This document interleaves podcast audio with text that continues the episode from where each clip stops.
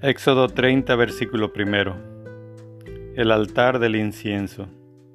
Harás también un altar para quemar el incienso. De madera de acacia lo harás.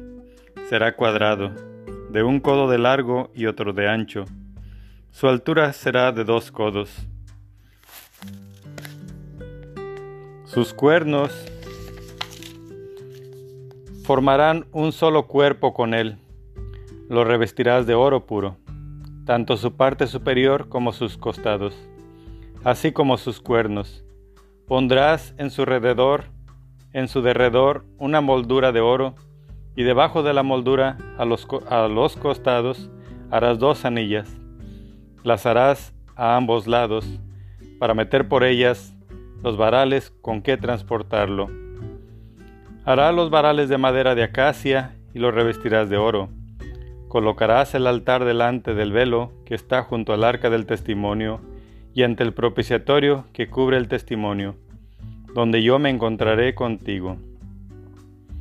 Aarón quemará en el incienso aromático, lo quemará, lo quemará todas las mañanas al preparar las lámparas, y lo quemará también cuando al atardecer alimente las lámparas.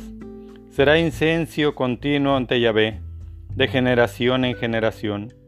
No ofrezcan sobre el incienso profano, ni holocaustos ni oblación, ni derramen sobre él libación alguna.